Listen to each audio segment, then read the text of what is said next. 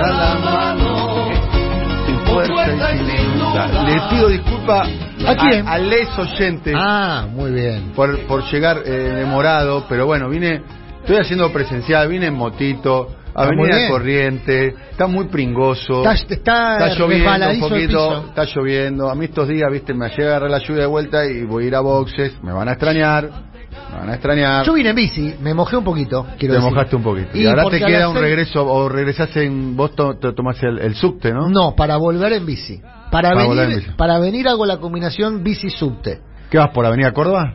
No, vengo por Rivadavia, por la Por línea Rivadavia. A. Y Ah. para volver voy por la línea A. Ah, Eh, perdón, bueno. voy por... No por la línea A, sino por Rivadavia, por arriba. Voy por arriba. Muy bien. Bueno. Bueno, eh, tenemos mucho. Mucha eh, información. sí. Vos me decías que el tema de este programa registradas te parece interesante, te parece una buena idea. Eh, A mí me parece una iniciativa muy interesante la idea de bancarizar a los sectores que no están bancarizados formalizar. y darle la y darle la posibilidad de poder acceder al crédito. Claro, porque que hay los mucho sectores- crédito que emite el Banco Nación, que tiene como exigencia ser cliente del Banco Nación. Sí, y además, si tenés una tarjeta de, de crédito, quizás en algún plazo podés acceder a, a- a los programas. Hay muchos programas del Banco Nación que son específicos del Banco Nación que son muy interesantes y después el Banco Nación tiene los acuerdos de ahora 12, ahora 24.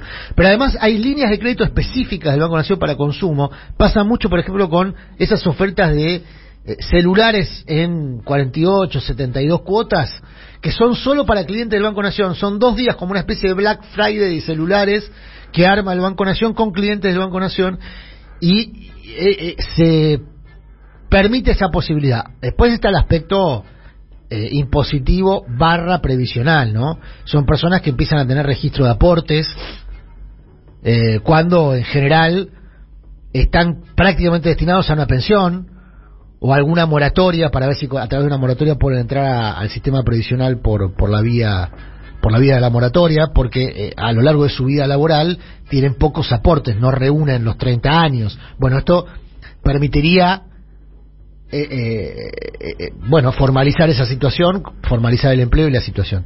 Tengo información, Daniel, de una de un plan, de uno de los programas más importantes en materia de anuncios que está preparando el gobierno, probablemente sea o para el fin de semana o ya directamente la próxima semana, que es este famoso IFE 4, o sea, el nuevo IFE. Viste que ayer hablábamos del videíto en el cual el presidente en Doc Sud recibió un reclamo, una observación de una vecina que le decía yo me quise anotar el IFE pero tenía problemas con los documentos, no me pude anotar y ahí el presidente dice bueno estate atenta, va a salir un, nuevo plan, estamos armando algo nuevo, no un IFE como el que existía sino algo nuevo. Sí, eh, en, en la dinámica, en la narrativa de presentar al presidente escuchando las demandas y dando respuesta. ¿no? Exactamente. Bueno, la respuesta eh, ejecutiva en este caso, más allá de la narrativa, es en efecto un no un plan, porque sería un pago por única vez. Esta es la información que yo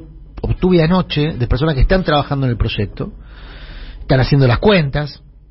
Involucraría el siguiente universo, de eh, jóvenes de 18 a 25 barra 27 años, ese sería el universo de personas involucradas en este plan, que no se llamaría IFE, ni 2, ni 3, ni 4, ni nada, tendría otro nombre, que sería un aporte por única vez o en tres veces, y ahí dependerá de eso la cifra del aporte, si es de 15, si es de 20, si es de 10, pueden ser tres cuotas de 10, dos de 15, eh, eh, esa es una de las opciones, bueno, una de 25, o sea, sería en el final no serían 30, sino una de 25.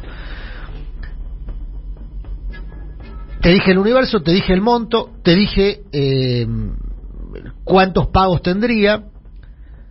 Todo esto iría hasta diciembre, es decir, hasta fin de año, salvo la opción de única vez, que sería en octubre, a fines de octubre, medio de octubre, ya muy cerquita de las elecciones de noviembre. Está claro que tiene todo esto un tinte electoral. No, nadie lo puede negar. Sería tratarnos, como decíamos ayer, no nos, no, no, nos, no nos mintamos entre nosotros, digamos, seamos buenos entre nosotros. ¿No? Ahora, bienvenido sea si por, por una acción de tinte electoral, ahí Está claro que por las reacciones del gobierno, el gobierno está interpretando Escuchó que uno de los plata. que Falta uno de los motivos de la derrota electoral es la cuestión de la política de ingresos. Sí. ¿No? Porque la, el gobierno estuvo apuntando de alguna manera a la, al- a la teoría del derrame. ¿No? ¿Qué es lo que decía Guzmán el año pasado cuando le preguntaban eh, por qué no iba a estar? Porque Guzmán anuncia el año pasado, cuando envía, que ahí comienza la discusión entre el albertismo y el kirchnerismo sobre la política de ingresos y el ajuste, cuando Guzmán saca el IFE no pone el IFE. ¿Qué dice? No, este, no sabemos si vamos a tener segunda ola, ¿sí? Eh, y la economía el año que viene va a recuperarse fuertemente. Jugaron a lo que se llama a la recuperación natural, Sí. ¿sí? Sí. Bueno, a, a lo que sería una interpretación un poco, eh, llamémoslo, socialdemócrata de la teoría del derrame. Bueno, ¿no? no. Que no. es recupera la actividad económica, hay más actividad económica, hay más trabajo. Bueno, no pasó eso. No. Y no solo que no pasó eso, sino que la Argentina, eh, la, la Argentina fue eh, dupli- más que duplicó la cantidad de muertos en el año 2021. En relación a, al. No, la cantidad de muertos. O sea, agarrar la cantidad de muertos 2020, la cantidad de muertos Por eso, en 2021 relación al coronavirus. a relación al Ah, coronavirus. ok. O sea, no es que no vino la segunda ola. No, no, hubo segunda ola, sí. Eso afectó también en parte la economía, aunque como vos decís, hubieron sectores que ganaron mucha plata. Déjame comentarte uno que está ahora en la palestra, me gusta la palabra palestra, que está en, primera línea de observación, que es el de los supermercados. Ayer hubo una reunión de Paula Español que la habíamos anunciado con los supermercadistas. Justo ayer se conoció eh, eh, la estadística de INDEC de cómo vienen ganando plata los supermercados, cómo vienen aumentando las ventas de los supermercados de modo intermensual, de modo interanual, eh, contala como quieras. Digamos, de modo intermensual, junio, julio contra junio, las ventas aumentaron 4,6%. En términos interanuales, contra junio del año pasado, las ventas aumentaron 4,2%. Ahora escucha este dato, Daniel. Las ventas contra o, o respecto a julio del 2020 aumentaron 7,9. Ahí todavía estábamos en pandemia, ¿no? En 2019 no teníamos pandemia, o sea, teníamos consecuencia de la política macrista. ¿Sabes cuánto aumentaron las ventas comparado julio del 2019 con el julio de este año? Para los supermercados, 14%. Es decir, hay En términos reales. reales, sí, reales. Sí, sí. Esta es una estadística del INE que se conoció ayer, mientras Paula Los- Español claro, son los grandes ganadores, ¿no? los grandes ganadores en de todos los momento- tiempos, fíjate. pero el Macri, bueno, en el macrismo venían perdiendo guita. pues. Venían perdiendo. Pero pe- re- recordá, entre otras cosas, que durante las restricciones de la, de la primera ola, Mm. podías comprar electrodomésticos y ropas en un supermercado. Y estaban los locales de electrodomésticos y ropa cerrados. Ni hablar. Entonces, fueron los grandes, uno de los grandes los grandes ganadores, ganadores. junto a... Amén de que vos te quedabas más tiempo en tu casa, Sí. Entonces tenías que comer más en tu casa. Por caso tenías que comprar más alimentos. Y ¿no? como vos decís, herramientas, productos, indumentaria, otros productos que habitualmente se compran en otros es lo que lados. hicimos todo en nuestra casa. En un momento nos pusimos a arreglar la, la, la, la- la- la silla, ¿no? Claro, un poco no. todos entonces nos ibas a comprar arreglar los clavos al supermercado. Aunque la ferretería estaba Excepto Silvio Soler, que es. Silvio Soler se puso a arreglar la casa, no sabe lo linda que es. Sea, así, así lo ves a Silvio Soler, es bastante Hacendoso, hacendoso. es hacendoso. Es hacendoso. Sí. es, es, voy a hacer un comentario machirulo. Es un marido colaborador. Sí. Sí, de hecho es, un muy emprendimiento colaborador, muy colaborador. es un emprendimiento de estos de maridos a domicilio, ¿viste? Que se ofrecen para hacer tareas del hogar. ¿Hace todo lo que hacen los maridos no? Sí, bueno, es un emprendimiento. Todo marido me decía, es muy churro, te digo, Silvio Soler. No, decir que está ya. No. Pues, ah, han preguntado amigas mías, che, ¿qué tal Silvio Soler? Es muy churro. Bueno, Bueno, lo tenemos en línea al ministro de Perfecto. Desarrollo Social de la provincia de Buenos Adelante. Aires. Lo puede saludar a Andrés el Cuervo Larroque. creo que este mismo paso de comida lo saludé la última vez yo también. ¿Qué tal? Buen día, Larroque. Andrés Larroque, buen día. Adrián Murano, el, el Daniel Toniti y Adrián Murano te saludamos. ¿Cómo te va? Buen día, ¿cómo están? Bien, muy bien, muy bien. Andrés, arranco yo con una pregunta que en realidad engancha con algo que estábamos comentando, que es que hubieron ganadores y perdedores en la pandemia. Estábamos comentando el caso de los supermercados, que según las estadísticas del INDEC de ayer, son un ganador, son un sector ganador de la pandemia, ¿no? Eh, compares contra lo que compares, intermensual, interanual, lo comparás contra el 2019, vienen ganando mucha plata los supermercados.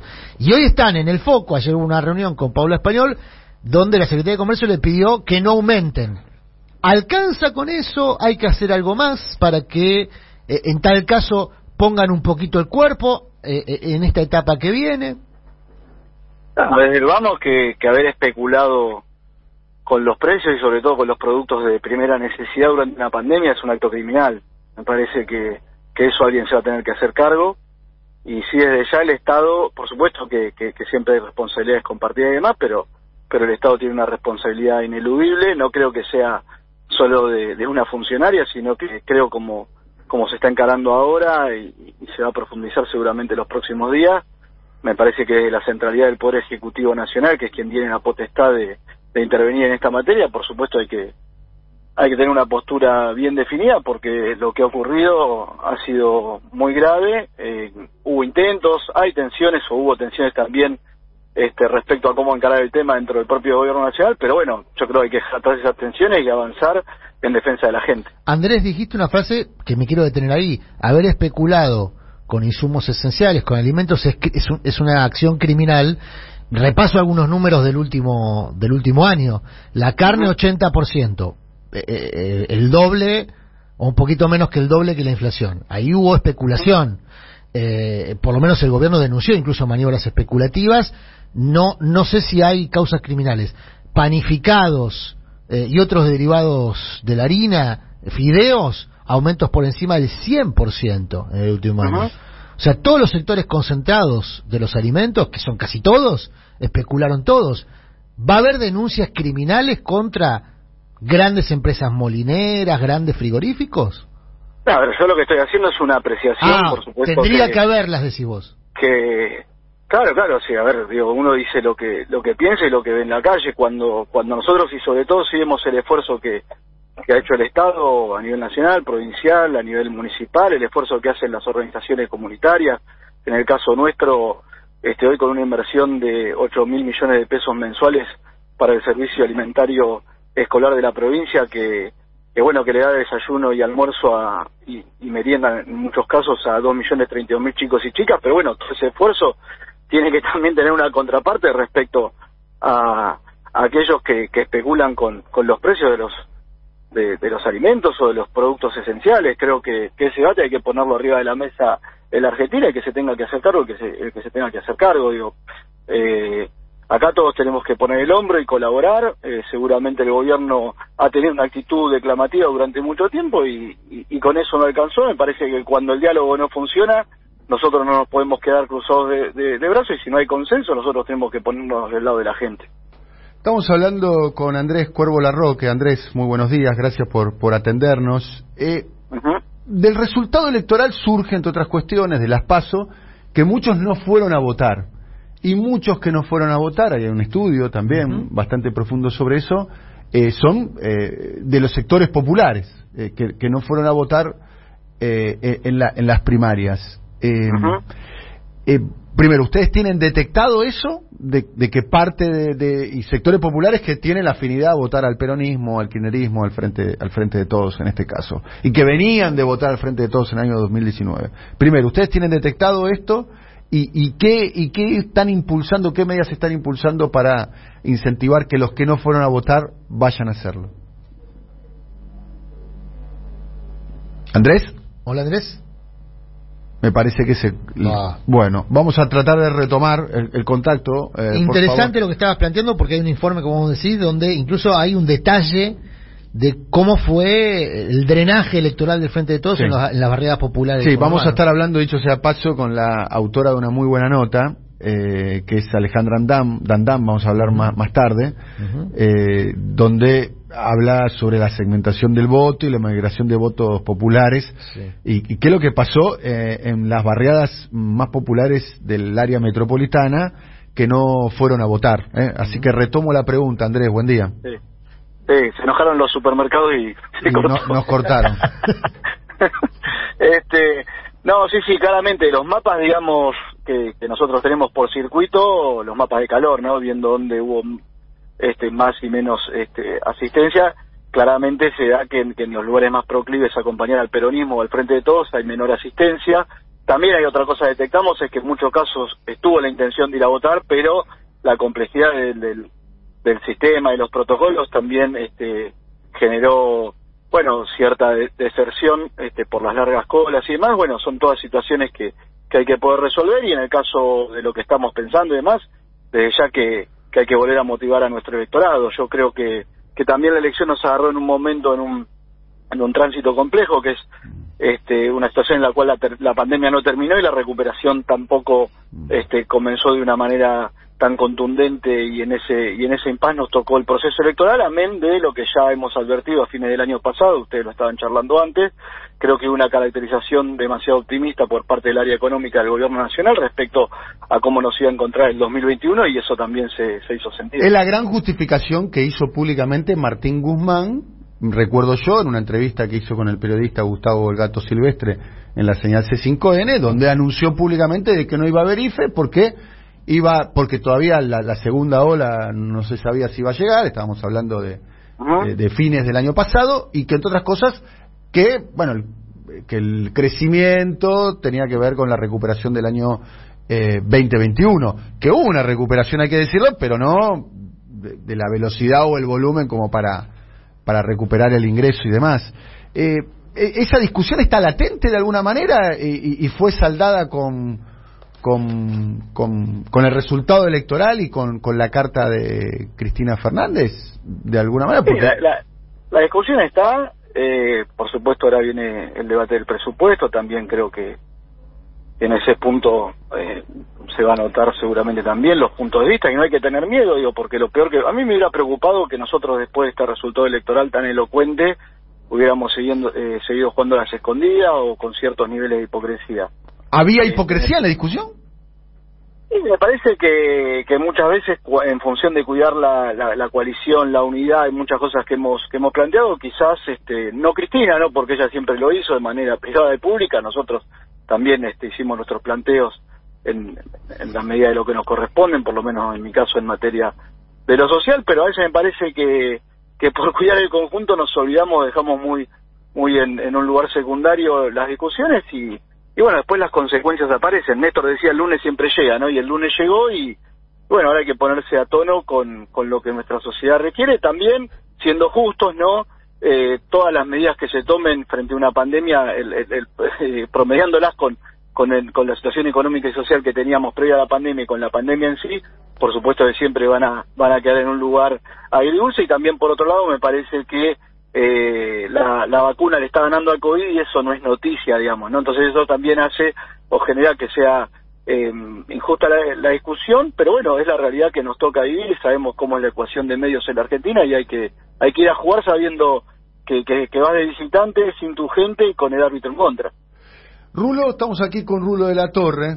Eh, Rulo querido, buen día. ¿Qué tal? Buen día. Bien. ¿Qué, ¿Qué tal, Rulo? ¿Qué tal? ¿Cómo te va? Muy bien. Bien, bien, bien.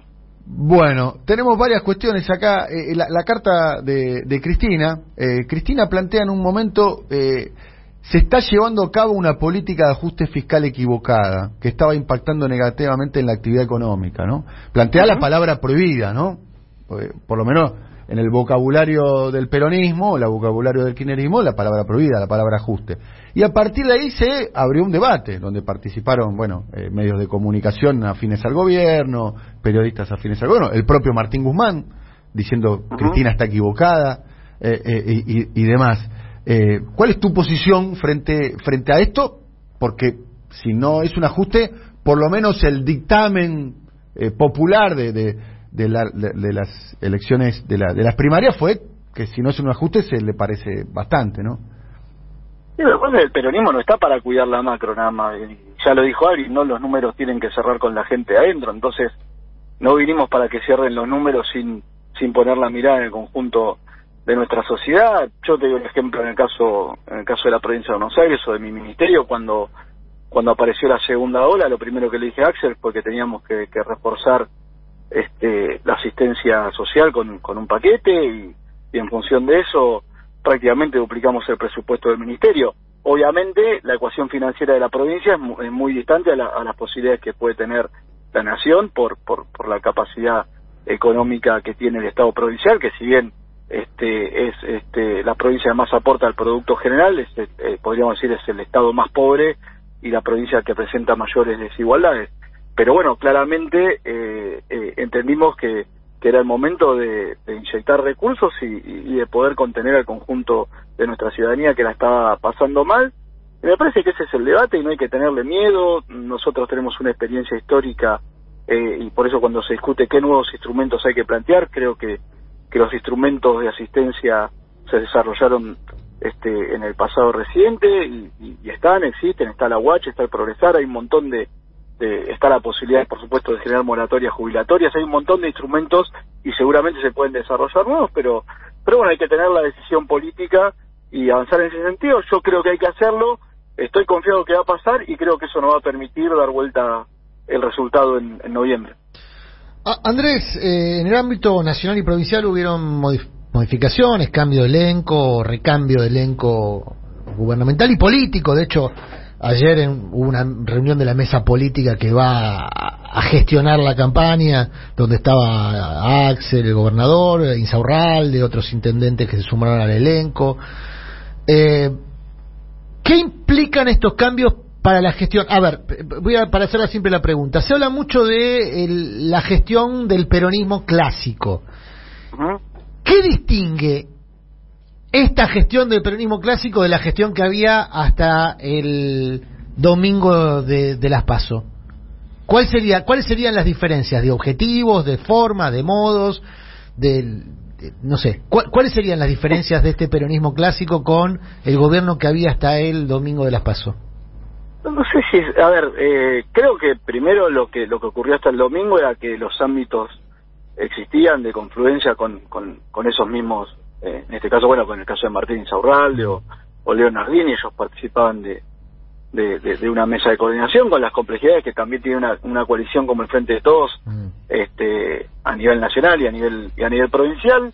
Ahora me parece que se, se incorporan a la gestión del, del minuto a minuto y eso eh, de alguna manera le da más amplitud al gobierno eh, y, seguramente nos va a permitir encarar de conjunto y de manera cotidiana los desafíos que, teníamos previo al domingo y que ahora tenemos este, profundizados porque porque una derrota electoral eh, complejiza el escenario político. En mi caso, si me decís, yo creo que este, trato de llevar adelante una gestión este, de peronismo clásico porque así lo siento. Este, creo que todos los compañeros y las compañeras lo sienten de esa manera. Pero vos mencionaste, perdón, Andrés, vos habías mencionado que uno de los temas que a tu modo de ver, dentro de la multicausalidad que tiene el voto, uno de los temas de la, de la derrota eventualmente era haber abrazado excesivamente, estoy haciendo una traducción libre de unas palabras tuyas, eh, no una traducción, sino una interpretación de unas palabras tuyas, eh, haber abrazado excesivamente una agenda progresista alejada de las necesidades urgentes de los barrios populares. Eh, esta, esta composición, esta nueva composición de los gabinetes de nación y provincia, conectan mejor con no, no creo, no creo que eso fue lo que pasó en la provincia de Buenos Aires. Eh, eso pasó a nivel nacional, y no creo que haya sido y no creo que haya sido el único el único elemento. Sí, lo que yo creo y creo que hace lo planteó 48 horas después de la elección también. Me parece que que hay que profundizar la, la mirada económica, que no hay que tener eh, tanto temor a lo que a lo que pueden ser circunstanciales de pasajes este en, en los números macro y, y, decididamente poder eh, encarar de lleno cuáles son las problemáticas del conjunto de nuestra gente y en eso, por supuesto, las las capacidades entre nación y provincia son diferentes, más allá que, que hay que reconocer que, que, la, que la nación asistió permanentemente a la provincia en, todas las demandas que se fueron, o en general en todas las demandas que se fueron acercando, pero hay un problema estructural a nivel financiero en la provincia de Buenos Aires que, eh, que viene desde la ley de coparticipación en el año 88 y que en algún momento hay que poder resolver. Se recuperó un punto de coparticipación el año pasado, pero evidentemente hay asimetrías que, que siguen estando abiertas y que nosotros tenemos que poder encarar este, de conjunto para, para que ese sector del conurbano, que es el, generalmente el más golpeado, bueno, pueda tener una, una situación que se acerque a la mayor dignidad posible. Eh, eh, Andrés. Pero no creo que no creo que nadie venga con una solución mágica. Acá es lo importante es que todos trabajemos de conjunto, que no, no le tengamos miedo a las discusiones y que entendamos que, en el pasado se pudo revertir una situación muy compleja de Argentina y hoy hay que volver a hacerlo. O sea, eh, también la pandemia nos puso en un lugar de aislamiento, de distancia, este, nos licuó mucho la capacidad de, acción política, de debate y demás. Bueno, ya está, me parece que la semana pasada se tomó una decisión eh, producto de, la eficacia de la vacuna, ahora tenemos que recuperar eh, esta relativa normalidad, no solo para nuestra vida cotidiana, sino también para la acción política. Y hay que darlo vuelta. Eh, a, propósito, para darlo vuelta, y, la última pregunta, el último comentario, estamos hablando con Andrés el Cuervo Larroque. Nosotros veníamos advirtiendo acá en este programa de radio de que el gobierno de Alberto Fernández estaba en un proceso similar al que sufrió Dilma en su segundo mandato, que es, primero, desmovilizó a su base electoral, cosa que está absolutamente verificado con la cantidad de votos que perdió el Frente de Todos, perdió el 45% de sus votos, o más del 45% de sus votos. Claramente los que votaron al Frente de Todos no fueron a votar al Frente de Todos y se quedaron en, en algunos casos en, en, sus casas o eligieron otras opciones electorales. Y después también otro fenómeno parecido al, segundo, al segundo mandato de Dilma tiene que ver con vincular al gobierno y sus políticas públicas, más precisamente la política económica, con, el ajuste. ¿no? Eh, eh, ¿qué, medidas se están tomando desde, desde la política, de lo social, de lo económico, para volver a movilizar a la, a la base a la base electoral no, no digo la militancia ni, ni al aparato ni a las estructuras del estado Digo, a, los ciudadanos que acompañaron con su voto al Frente de Todos. Recordemos que el Frente de Todos ganó, perdió 20 puntos en la provincia de Buenos Aires, para dar un ejemplo. Pasó de 54 a 33, digamos, ¿no? Eh, sí, sí, sí, totalmente. Digamos, es, eh, es, una caída es una caída grande, ¿no? No, no, por supuesto es un resultado elocuente y yo creo que lo peor que podemos hacer es refugiarnos detrás de los atenuantes que, que existen, pero pero que no alcanzan a explicar un, descenso de tamaña magnitud y yo creo que hay que hay que encarar de frente la discusión. Enhorabuena que, que eso ocurrió en este momento y que y que, y que todavía estamos a tiempo de dar los debates correspondientes y salir para adelante. Yo yo creo que las medidas seguramente se estarán discutiendo. De acá primero hay que tomar las medidas más allá del proceso electoral no creo que eso va desde ya y va en lo que es la esencia militante y la concepción política que nosotros tenemos y es nuestro deber tomar las medidas fuera cual fuera el contexto, pero claramente de cara al 14 eh, obviamente habrá que, dar las señales correspondientes y, también existe el 15, así que también va a haber que seguir trabajando, sea cual sea el, resultado, este, y entendiendo que en el horizonte asoma el 2023 y lo que se va a discutir, queramos o no, el 14 de noviembre, es que eh, es, es cómo nos proyectamos de cara a la elección de, del 23 con, con un nuevo jefe de gobierno que, que asoma en el horizonte con la voluntad de querer ser presidente, o sea, sería el tercer jefe de gobierno que aspire de la Ciudad de Buenos Aires, que aspire a ser presidente, y ya sabemos cómo fueron las, las otras dos experiencias. Andrés, como siempre, muchas gracias eh, por conversar con nosotros. Bueno, gracias a ustedes y a disposición. Un abrazo muy grande. Andrés El Cuervo Larroque, ministro de Desarrollo de la Comunidad, eh, de la provincia de Buenos Aires. 9 y 36 minutos. Todas las mañanas en AM530 buscamos aportar algo de claridad en un mundo enloquecido. Fracasamos, pero nos divertimos. Siempre soy. Una vacuna contra el virus del silencio. Daniel Tonietti y equipo en AM530. Bueno, 24 minutos para las 10 de la mañana. Querido Rulo de la Torre, ahora sí te saludo formalmente. Querido Rulo, ¿cómo, ¿Cómo va? Buen día. Bien, te cortaste el pelo, estás muy churro, Rulo. ¿Qué pasó? vamos prolijándonos un poco. Eh, prolijándonos. ¿Qué tenemos para el día de hoy? Vamos a hablar del tema de precios, después de todos los lo que ha sucedido electoralmente, lo, un poco lo que hablaban con este con el Cuervo La Roca recién ayer se hubo una reunión que me parece que es muy importante para este medir las políticas de, parte de la Secretaría de Comercio Interior, Paula Español, con los supermercados. Vamos a repasar. Supermercados, reiteramos, uno de los grandes ganadores de la pandemia, ¿no? Sí, bueno. El nivel de facturación en los números del INDEC también. En términos reales, ¿no? Sí, sobre todo la comparación con 2019 es muy impresionante. Pero, gana, ¿no? Le va bien, le, va, muy bien. es como el PSG de Francia, ¿no? No tiene, parece que no tiene rival, le gana siempre. Gana con pandemia, sin pandemia. Como los bancos. En la pospandemia. No, pero les estaba, estaba eh, eh, durante el macrismo, eh, no les estaba yendo bien. En algún momento no les fue En algún momento no les fue bien. De hecho, tenía una política de, de hecho, Walmart se fue, política de cerrar locales, ¿no?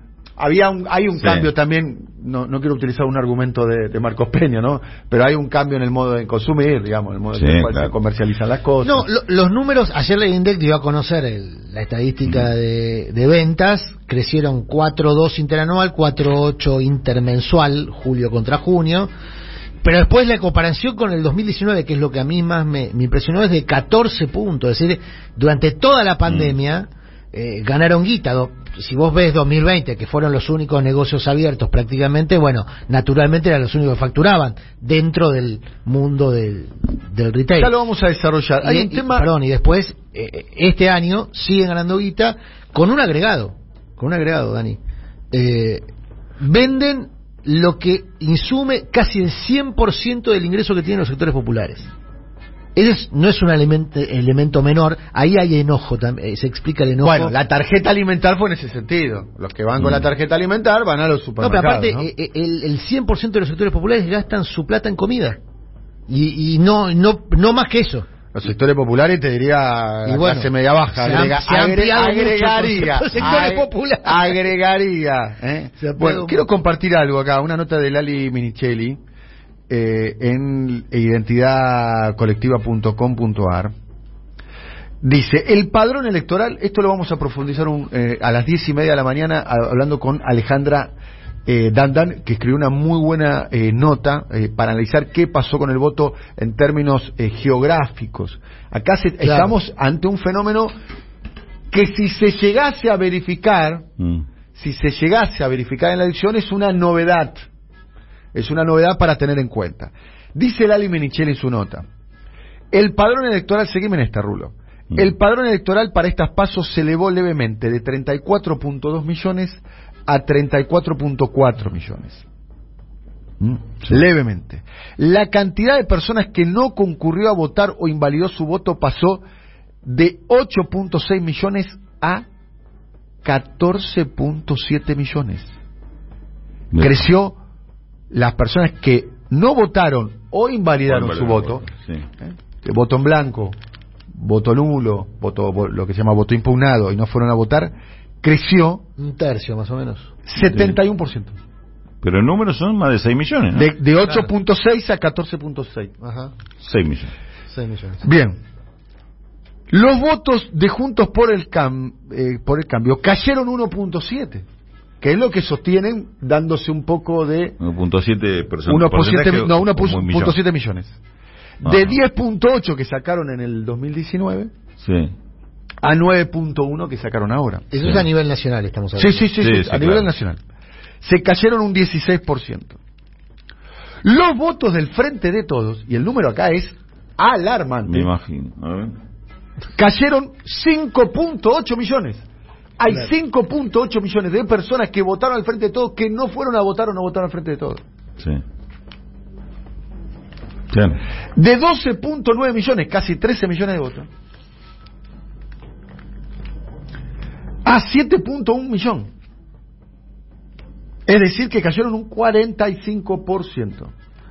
Es un dato, y este fenómeno se da, después lo vamos a estar desarrollando, con Alejandra Dandán en una muy buena nota que publicó El cohete a la luna, el día domingo. Vamos a estar desarrollando esa nota más tarde aquí en nuestro programa a las diez y media es una novedad de carácter político. ¿Y qué te parece? Porque los, barrios populares, además. Claro, o sea, los, perdió solo, no se los ganó nadie los votos. Los perdió es como para decir una manera, futbolísticamente hablando, es. El rival no jugó mejor que nosotros en un punto, porque perdió votos. Sí. Yo creo que el gran mérito del Frente Juntos por el Cambio es haber conservado, pero en términos, por eso yo insisto, el fenómeno Dilma digamos, ha desmovilizado a su base electoral, que para mí, para una fuerza que tiene la voluntad A de gobernar, B de transformar, es absolutamente letal, letal, como lo vimos acá. Hay un detalle del fenómeno Dilma que, no, que, ya lo mencionaste dos veces y, y quise agregar. Dilma hizo un acuerdo explícito con sectores de la derecha y neoliberales. Su ministro de Economía era un exponente del neoliberalismo. Hizo acuerdos que Dilma imaginó que garantizaban la gobernabilidad. ¿no? Hizo acuerdos incluso asumiendo la agenda de la derecha. Y terminó eyectada del gobierno. O sea, hay una idea. Puso, puso a un hombre del Fondo Monetario, Joaquín Levy, como ministro de Facenda. Hay una idea. Cuando era el reclamo. Hay una idea de Cuando le gana el segundo mandato a Ezio Neves. Te quiero contar el contexto. No, no, pero por eso hay una idea. Gana, gana el balotaje con Ezio Neves, así, muy, muy sobre el filo. gana, pero muy sobre el filo había perdido muchos votos el PT. había perdido muchos votos, y ahí el PT interpreta eso que vas a decir vos, que a eso apuntaba yo, que había una demanda social de derechizar la gestión. Se desnaturalizó hasta punto los cantos de sirena. Pero se desnaturalizó hasta, punto, y ahí hay un punto que vale como advertencia para el actual gobierno y para todos los gobiernos de tinte nacional, popular, progresista, de centro izquierda, socialdemócratas, bueno, socialdemócratas no, pero digo, el resto que se autopercibe de centro izquierda para allá, que es, ojo con la idea de que la demanda social te lleva a mimetizarse con opciones que ya existen y que ya conectan con la demanda social. Para decirlo sencillo, ¿Para qué querría el electorado otra opción de derecha si ya tiene un montón? O sea, ¿para qué querría que el gobierno, el frente de todos, se derechice en sus acciones o conecte con esa con esa supuesta eh, eh, con esa supuesta agenda si ya hay opciones de derecha? De Junto por el Cambio para la derecha tenés un montón. Tenés a Milei, tenés a Junto por el Cambio, tenés a Experta en Provincia de Buenos Aires, Tenés, tenés a Gómez Centurión, digo, más periférico. Ojo porque la experiencia de Dilma, a mi modo de ver, también demuestra eso. Que la tentación de mimatizarte con lo que vos crees que es una agenda que se derechiza, de una sociedad que se derechiza, a Dilma la terminó eyectando del poder porque la volvió innecesaria. Para hacer lo que va a hacer la derecha, que lo haga la derecha. Ahí hay un, hay un problema. Yo no estoy diciendo que el gobierno hoy está en ese camino, pero en esta discusión que se abrió sobre ¿Qué es el, ¿Cuál es el objetivo del peronismo clásico? Las diferencias entre peronismo clásico, kirchnerismo, movimiento nacional popular progresista. Yo lo que no termino de ver acá, ¿cuáles son los objetivos? Esto ya lo hablamos muchas veces acá.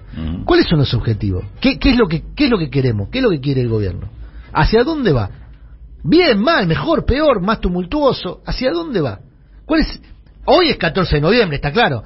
Rulo, recién comentábamos eh, un borrador de lo que podría ser el acuerdo o el, plan, el IFE 4, que se está discutiendo si es por única vez, por dos o tres, en tres cuotas, 30 lucas, 25 lucas, dependiendo de la cantidad de cuotas, para un sector poblacional muy definido que es entre 18 y 25 años y 27 años. Todo termina en noviembre. ¿Y después de noviembre? o sea, ¿cuál es ¿Qué es lo que vas a votar en noviembre? ¿Lo que pasó hasta noviembre o lo que viene después de noviembre? Y después de noviembre, ¿Cuál es el plan para después de noviembre? Aún en la hipótesis que te salga bien eso para noviembre, ¿no? Bien, concretamente el gobierno está claro que la lectura que hace está modificando su política de ingresos, ¿no? Está, está por un bono para los jubilados, aumentó el mínimo no imponible, este, aumentó... opina que no? ¿No? En mi columna no, es esa. Bueno, mi columna es esa. Bueno, a ver, a ver. ¿Puedo opinar que no? Pero, a ver, eh, por supuesto puedes opinar que no, y lo que quieras está claramente. Pero, a ver, aumentó el salario mínimo vital y móvil, con lo que eso implica en el aumento de las asignaciones. Eh, va a poner un bono de jubilado, muy demorado el bono de jubilado, muy demorado.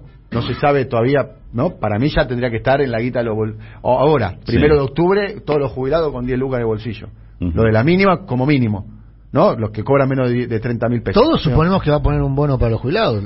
Todos suponemos. Bueno, por eso. ¿Vos está cambiando su política de ingreso? ¿Vos decís que no? No. ¿Vas a decir solamente no o vas a en, mi, columna te la titulo. Eh, ayer hubo una reunión de eh, Paula Español con los, la Asociación de Supermercados. Vamos a hablar de esa reunión. Y además tengo la lista de precios que recibieron esta mañana los almacenes. Acá está la política de ingresos. Acá está la política. ¿Hay aumentos en los almacenes? Porque ayer Paula Español le dijo a los supermercadistas que sigue el plan de precios administrados. Exactamente, sí, sigue el plan de precios administrados. Sería por la tarde de ayer a lo mejor, porque esta mañana tengo, la, tengo la lista de precios de esta mañana. digo, ahí está la política de ingresos. Eh, digamos, del, otro. ¿Cómo, te, para hablar, tenemos que salir a jugar un partido diferente. Che, cambiemos el aguatero. Estos bancos son incómodos para los suplentes. Este, pintemos la, las plateas para que estén más lindas. Ah, ¿Tenemos una política distinta para jugar el partido o no? Y me parece que no, pibe. Eh, me parece que el problema está en otro lado. Digo, vos aumentás todos esos, eh, eh, todas esas asignaciones y te digo, la política de ingresos está en otro lado. O sea, se va a ir rápido por la canaleta de la inflación. El ajuste del que hablan ustedes está en otro lado. Seguí peleándote con Guzmán con, con el Excel de Guzmán. El ajuste está en otro lado. Después sigo en la columna. Bueno, ¿cómo está? Me gustó que se calentó Rulo. ¿eh? Sí. Bien, acá Paco que Durañona. No, no, pone- me invitó ahí el Cuervo Larroca, invita a que, que discutamos sin, este, ¿cómo se dice? Sin, este, sin miedo a la discusión, este, sin hipocresía. Bueno, yo, voy a- yo voy a hacer Pero me eso. parece que... eh, Yo voy a hacer eso. Hay, hay, hay, hay, me parece, hay dos sectores discutiendo Pero- sobre, así sobre, sobre una planilla Excel, sobre el, el- el escritorio, y por atrás le está pasando una manada de elefante, que son los aumentos de precio. Y seguimos discutiendo. Pero está de acuerdo. A ver, este, yo creo Sí. que si vos discutís con el Cuervo Larroque y si le planteas eso, va a estar 100% de Pero no acuerdo con lo que decís vos, ¿eh? 100%. No, no ¿eh? creo, yo no creo, yo no creo. Y Sí. si está de acuerdo, está de acuerdo, mejor, pero Yo- digo. eh, Y si está de acuerdo, vamos a discutir de qué acá, forma acá se resuelve esto, no, pero... eh, a ver, eh, me consta porque Sí. lo escuché de primera persona. A mí me consta que sectores vinculados al espacio interno que pertenece al Cuervo Larroque, mira como te lo digo, Sí. estaban muy a favor de, la, de aplicar una política de control de precios tipo eh, eh, eh, precios cuidados. Pero claro, pero el tema es ese. A ver, digo, acá- a ver, acá a ver, no, pero acá no la, impulsó. la- la política, cuidado, la política de cuidado, precio. no digo, impulsó. Yo, yo- por eso yo no estoy de acuerdo con esa política de caerle al funcionario que dice, bueno, usted Bueno, mucho de la a ver, macro, ¿quién tiene la responsabilidad? Alguien tiene que tener la y responsabilidad. anda para arriba a buscar ¿Quién la es la responsabilidad. resp- bueno, ¿quién? Y hay un presidente y una vicepresidenta por empezar. Es decir, diga, la responsabilidad es, es política. Si no, hacer de- determinada cosa que no haces es política. La responsabilidad no es, no es ni de Paula Español, que está eh, a frente de la política de precio, no es de. No de Culfas tampoco. No es de Fernanda Raberta ni, ni de. No es de Culfas. eh, Luana que están frente a los jubilados. Y, hey, están atrás de los jubilados. Y cortemos la cabeza a la persona que está ahí. No. No. Es otro problema. Es otro tipo de problema. Pasa que plantear que el problema es el presidente, que yo entiendo lo que vos decís. Es la política. Decir, eso, ¿Quién no, define no, la política? la si acá hubiera un conductor que estuviera por afuera del gobierno, diría ese conductor, ¿viste? Como, como le pasa a Perú Está con el, fenómeno. ¿cómo se llama el Ahora, personaje? el- ese? el tema- yo vuelvo- vuelvo a el, lo- tema, el tema ¿Qué es la de política. Perú? No se entiende lo que dijiste de Perú. ¿Qué? ¿Qué Con dijiste política, de viste que hay un presidente y está Cerrón, que está por afuera, dicen que es el jefe del... del Ah, está de la bien. Pasa que el tipo, Ah, sí, sí, si hay la problema- mesa de arena del tipo Argentina le queda chica. O sea, el rulo, O sea, Pedro la Castillo- mesa de arena está vos decís Perú, que nos está Colombia, chapeando con- No, yo lo digo porque vos, te- vos sabés bien de te- esos temas. te Vos no televisión pública Vos entendiste enseguida. está, le está diciendo a, a Eduardo, eh, vos sabés bien. Eduardo, No, no, querido, no. ¿cómo al, le vas a- al, al animador titular le estoy diciendo. a Vos sos el animador suplente. ¿Te gusta que te digan animador o te baja el precio? No, para nada. Además, él, él es un animador, muy buen animador radial. Yo lo Sí, sí, escucho en su, en show pa- radial. para mí es muy, Gracias. es- ¿En es- serio? ¿Por Es qué muy bajar bueno, es muy bueno y no me obligues a, a- comparar. pero No, acá, acá hay tres, estoy con tres animadores. No, no. Digo, No, no, de para mí no es bajar el precio de ninguna manera. Animar es una tarea muy difícil. Muy Bien. O sea, animar, mantener animado Mirá- algo. mirá- si era, mirá si No, era- si no, era no difícil es que...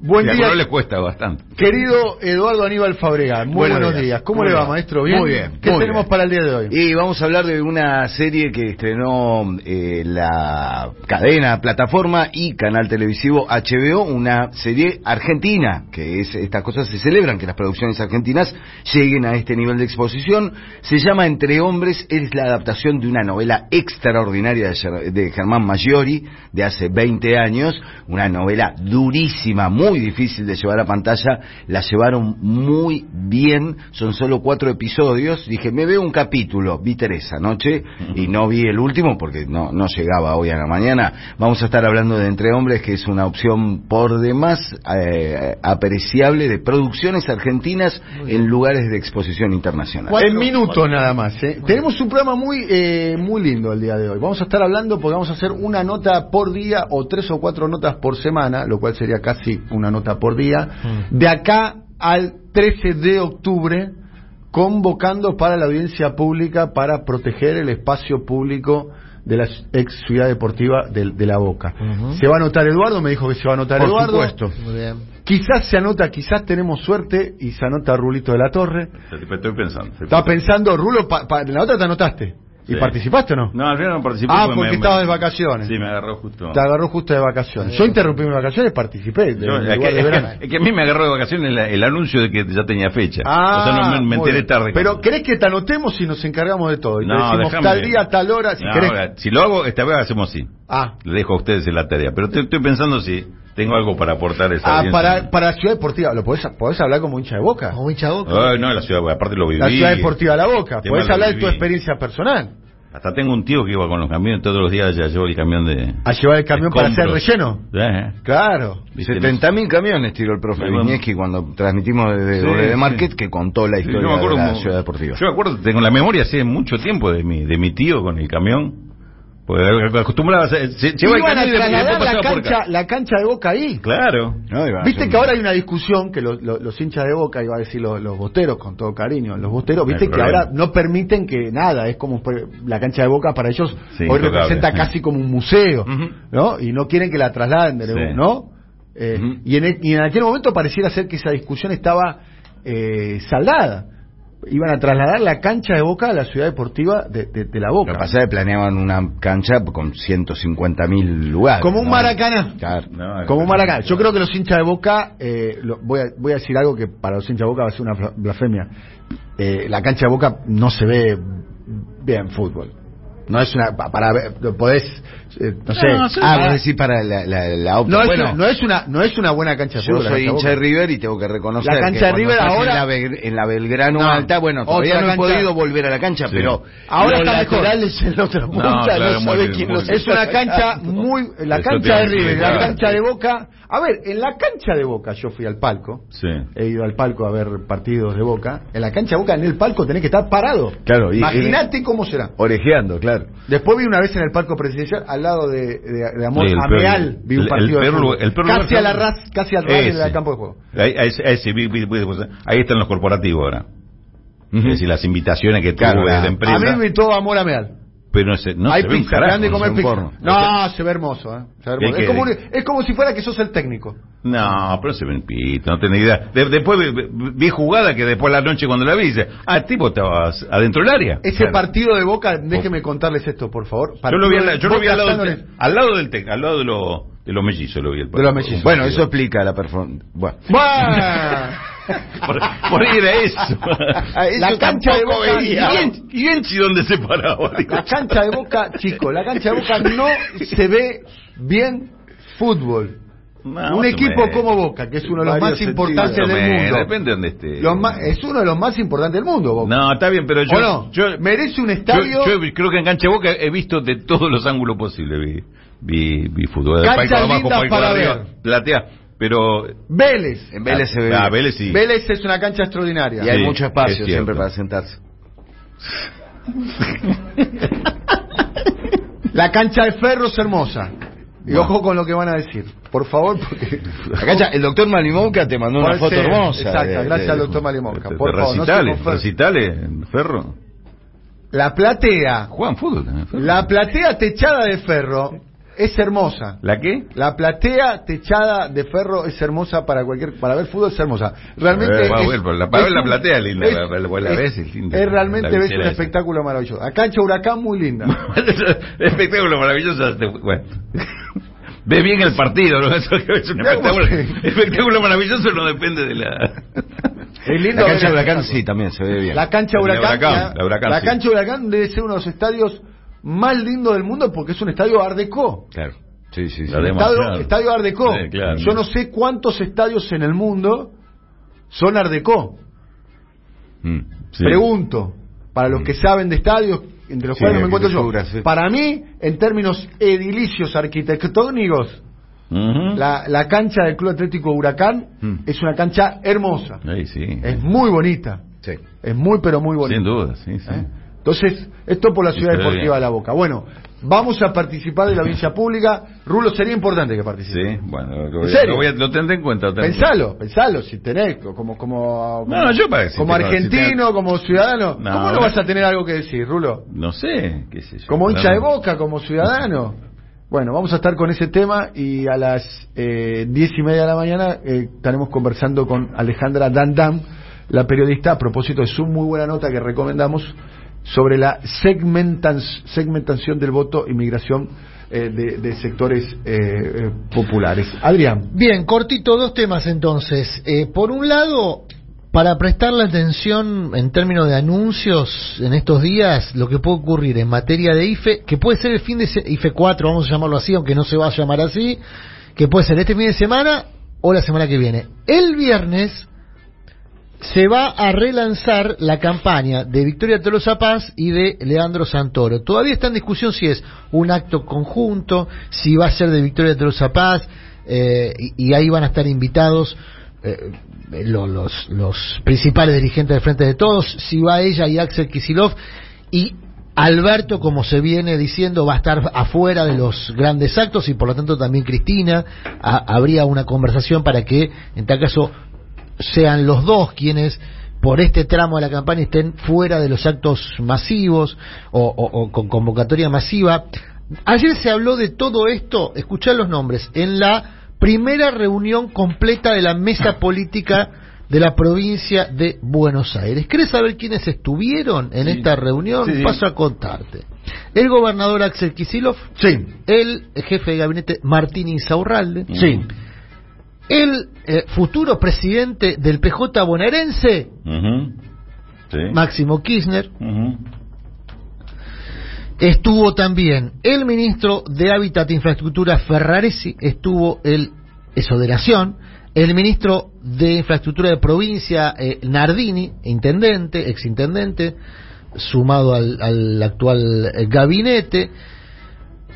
¿Quién más? Para que me está faltando alguno más importante, son los que integran esta, esta mesa. Ah, y Sergio Massa, eh, que también tiene domicilio en provincia de Buenos Aires y es dirigente de la provincia de Buenos Aires. Bueno, todos ellos, ah, y Fernando Espinosa, el intendente de La Matanza.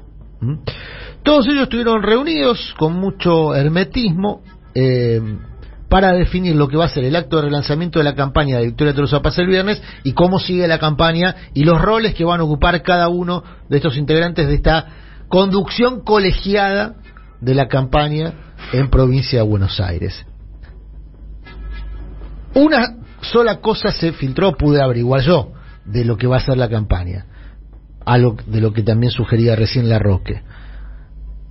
Mucha territorialidad para conectar con la necesidad urgente de las personas que eh, viven en los barrios populares y que, o bien, no fueron a votar y, y es un voto que el Frente de Todos cree que es para sí, o fueron a votar, atención con este dato, y votaron otras opciones, por derecha pocos, por izquierda los más. Ojo con ese detalle. En la, Viste que ah, la Roque habló del mapa de calor de, de la participación electoral. Hay otro mapa que está hecho con los resultados, distrito por distrito, cuántos votos perdió el Frente de Todos y cuántos ganaron los otros. Hay distritos donde el Frente de Izquierda hasta triplicó sus votos en relación a la elección de hace dos años. Se sospecha que esos son votos que hace dos años fueron al frente de todos. O sea que también van a tratar de eh, conectar con ese voto que ya no es que no fue a votar, que fue a votar y votó otra opción electoral. ¿Mm? Vamos a saludar a Paco Durañona. Paco, querido, buen día. ¿Qué tal? Buen día, ¿cómo están? Muy bien. Eh, estabas escuchando el programa y te parecía que con respecto al tema de control de precios hay cuestiones que no se están haciendo. Y vos impulsaste, ¿no? Una legislación como para que sean los municipios los que controlen precios. Sí, sí, estaba viajando, estoy viajando de Areco a, La Plata y, siempre escuchamos sus análisis profundos y y siempre surgen disparadores como para poder aportar ¿no? al debate. Y, la verdad es que el tema precios y, la implementación de cualquier política vinculada con, con los precios, me parece que hoy es uno de los temas prioritarios en, en la Argentina, en la provincia de Buenos Aires, y no es una, una novedad. Por eso eh, nosotros hace tiempo, y tiene que ver con, con nuestra organización movimiento Arraigo, eh, tratamos de, instalar la importancia que tienen los municipios, los gobiernos locales en la implementación de las políticas. Y parece mentira, pero en un país federal como el nuestro, eh, y en la provincia de Buenos Aires, con el rol fundamental que tienen los municipios, para nosotros la provincia de Buenos Aires es una confederación de 135 municipios. No tienen, no tienen facultades para controlar los acuerdos de precios que se definen en la mesa de trabajo del, gobierno nacional. Entonces, Y hoy estamos viendo que se reunieron los principales funcionarios de Nación eh, con los titulares de supermercados eh, para ratificar que siguen en vigencia acuerdos de precios. ¿Quién es el responsable de controlar que en los barrios de Villarino, de Montermoso, de Colón o de Rojas se cumplan esos acuerdos? Si no trabajan en coordinación los intendentes, las Pero intendentas... te, te, te, te traslado una pregunta, digamos. Eh, eh, ¿En el gobierno hay un consenso de, de que la, la comunidad, la política, los municipios lleven adelante una política de, de, de control de, precios? A, a mí no me consta que, que el gobierno haya dispuesto esa, esa política. Honestamente, no, no, en particular no lo veo a Alberto Fernández impulsando una iniciativa de esas características. Eh, mirá, el año pasado eh, hubo un DNU que firmó el presidente Alberto Fernández, justamente eh, al observar que no se implementan en los territorios estos acuerdos de precios, no se cumplen porque no hay control, eh, ese DNU estableció la posibilidad de que los municipios sean agentes de información de la Secretaría de Comercio Interior cuando observan alguna situación de, incumplimiento. Obviamente que los municipios no van a no van a ser de agentes de información. Esto podría suceder en un país unitario y centralista, pero tengo entendido que somos un país federal. Entonces los municipios, los intendentes y sus equipos tienen que tener, y eso es lo que nosotros impulsamos en el Senado de la provincia de Buenos Aires, tiene media sanción en el Senado, que somos minoría. Fue aprobado por unanimidad.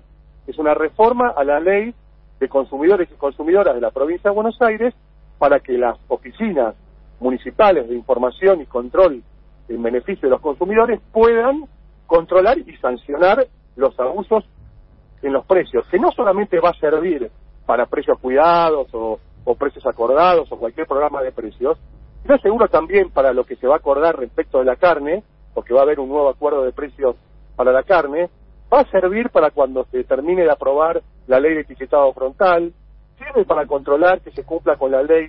Perdón, Paco, perdón, perdón. Ahí dijiste una cosa. ¿Se va a aprobar la ley de etiquetado frontal? Bueno, debería aprobarse porque es un, un tema que... Es Está a punto de perder estado parlamentario. ¿eh? Está a punto de perder estado parlamentario por la cantidad de lobby que tienen las empresas productoras. Uno de los lobistas en contra de la ley de etiquetado frontal fue el actual jefe de gabinete, que públicamente dijo que no le gustaba esa ley. Bueno, está bien, eh, son opiniones personales. Nosotros... Está bien, no, pero, pero más allá de las opiniones personales, eh, lo que te plantea eh, acá, a ver, planteamos un tema. Un, sí. Primero, la ley de etiquetado frontal que, que promovió, dicho sea de paso, eh, en un acto conjunto, mm. Este Máximo Kirchner habló del tema, uh -huh. el propio Alberto Fernández uh -huh. a, a, habló del tema, está a punto de perder estado parlamentario. Porque está, como Igual, se dice en la jerga, cajoneado. ¿Eh? como Igual, se dice en el carjoneado. Y uno de los que Igual. se opone en contra, por ser una, pro, una, una provincia azucarera, claro. vamos a decir, se, se, se, está en contra porque es una provincia azucarera, uh -huh. y, y, el azúcar es uno de los ítems, si se quiere, a, a, a comunicar en el etiquetado frontal, también, es el actual... Sí, el sodio también, que hay una empresa, la principal empresa aceitunera de la Argentina, es del propio Masur. La empresa Nucete. Claro, ¿no? El sodio también tiene que estar visible y el sodio es eh, muy tóxico para el cuerpo, por decirlo de alguna manera. Pero ¿qué decías, perdón, Paco? No, no, pues, eh, respecto a esto, si nosotros no entendemos como, como espacio político que la problemática de los alimentos saludables y la falta de acceso a ellos es horizontal al 100% de las familias argentinas, eh, bueno, podremos quedar muy bien con los intereses corporativos que defendemos, pero no solamente nos va a ir mal en esta elección, sino que eh, vamos a perder en el 2023 eh, escandalosamente. Pero ¿sabes lo que pasa, eh, eh, Paco? Que tiene mucha más capacidad de lobby las multinacionales de alimentos o las empresas nacionales de alimentos que los, los nenes y las nenas diabéticas. Eh, sí, está bien, por eso... Porque los chicos y las chicas diabéticas, ¿quién se hace cargo de eso? Nosotros, muchos, el Estado. Muchos Porque no hay que sale Nestlé o Arcor a decir, bueno, los tratamientos de los diabéticos me hago cargo yo? Muchos se burlan de la palabra épica, pero la épica que nosotros necesitamos, esa misma que, escuché que mencionaba el, el flamante presidente de la Corte cuando recordaba a Néstor Kirchner, tiene que ver justamente que nuestra fuerza política es la que tiene que eh, justamente defender los intereses de los sectores que no tienen la espalda suficiente para hacerlo frente al lobby de las grandes corporaciones. Ahora, no va a haber ley de etiquetado frontal, eh, no va a haber acuerdos de precios, no va a haber eh, ley de góndolas, ni absolutamente nada que se pueda cumplir ni implementar si nosotros no redistribuimos la posibilidad, las facultades para que los territorios puedan controlar que se cumplan esas legislaciones o esos acuerdos. Bueno, ahí eh, Paco, y a esto iba porque iba a haber un acuerdo de carnes, decías, ¿no? Probablemente se anuncie, no sabemos cómo. Eh, yo estaba leyendo un informe de ISEPSI de ayer que hizo un relevamiento en carnicerías del Chaco y el Gran Chaco. Eh, ISEPSI reveló que en el último mes el incremento de la carne en las carnicerías de, de los barrios, ¿eh? el último mes fue de 5 puntos y medio y que lleva acumulado agosto un 87% de aumento de la carne. Es decir, ese 1% que cayó la carne, el índice general a nivel nacional, para los vecinos de Chaco no existió. No solo no cayó, sino que está 7 puntos más caro el último, en los últimos dos meses la carne. Es parte del mismo problema. Creemos que son que las soluciones de Palacio resuelven los problemas de un país de los más extensos en superficie del mundo, que tiene 2.800 municipios, eh, y, no generamos las condiciones necesarias para que justamente eh, podamos resolver fuera del Palacio la problemática cotidiana de argentinos y argentinas. Por eso nosotros lo que exigimos, lo que demandamos, lo que planteamos es la proximidad, y no la proximidad de ir a tocar gente, la proximidad de tomar decisiones que verdaderamente impacten en la vida cotidiana de cualquier argentino, sin importar su ubicación geográfica, ni tampoco la cantidad de población del territorio donde vive. La única manera de hacerlo es involucrando a los gobiernos locales. No entiendo qué parte de eso no se termina de comprender. El mundo lo tiene clarísimo esto. No hay país desarrollado que no coordine cualquier política pública con los municipios, con los territorios, y nos van a decir que como queremos controlar, eh, estamos estatizando la Argentina. Bueno, veamos lo que está pasando hoy en Inglaterra con el desabastecimiento que está sucediendo con la falta de, de combustibles porque no dejan entrar a los camioneros de la Unión Europea para distribuir combustible en las estaciones de servicio. ¿Qué decisión tomó Inglaterra? Que cualquiera diría que no es un país estatista, sino un modelo neoliberal aplicó la ley de desabastecimiento, mandó al ejército a las calles a garantizar el abastecimiento del combustible en las estaciones de servicio. No, nosotros no estamos planteando eso, estamos planteando que los municipios, institucionalmente, en el marco de la Constitución Nacional, sean un actor fundamental para garantizar que se cumplan las legislaciones en su territorio. Porque si no, el vecino de Areco, el vecino de San Nicolás, el de Bolívar, la miramos por televisión y leemos los títulos de diario de un país que no existe en nuestra realidad. Paco, un abrazo muy grande. Gracias a ustedes, un abrazo. Hasta la próxima. 10 y 11 minutos. Estamos terminando, señoras y señores, la transición ordenada. Ahí va. Ah, menos mal, porque si no, no me iba. Bueno, muy lindo. Gracias por todo, amigos. ¿Algo más para decir, eh, Adrián? No, no, recomiendo el informe de, de ISEPSI que eh, en Chaco se perdió por 20 puntos el gobierno. Sí. Eh, y ahora que hay tanto analista de por qué se perdió, bueno, fíjate, la carne no solamente no bajó, sino que aumentó en los últimos dos meses. 87% acumulado. Ahí hay una razón. La guita no alcanza, el precio de un insumo esencial sube. No hay mucho misterio, digamos, en general, ¿no? Bueno, hasta mañana, amigo. Mira lo que es esta música, es una maravilla. Mira esta Rilito, mira esta, mira esta. Con la gente que me gusta alrededor de una mesa. Nos invitaron a comer empanadas a la, a la empanadas Don Juan en Aguirre y Bonplan. Estamos hablando de está para mí es la mejor empanada que comí en mi vida. Y mirá que yo me he dedicado en la vida básicamente en mi, epitafio, en, mi, en mi epitafio en mi epitafio quiero que diga comió empanadas. ¿Qué hizo? Que el día que me despida, el todo de vestido de negro, viste, con, Claro. con, con el sombrero, viste, Sí. comió empanadas. O ¿Qué bien, hizo o bien una frase, empanadas. una frase tipo, para mí una docena. Para mí una Claro. docena, exactamente. Las empanadas son extraordinarias, no son ni buenas ni malas, son extraordinarias. Bien. Bueno, fuera de lo ordinario. Bien. Nos invitaron a comer ahí, ahí, empanadas. ahí. No podemos, no podemos desdeñarlo. Dijimos, comer empanadas y apareció el profesor Viñeski en el estudio.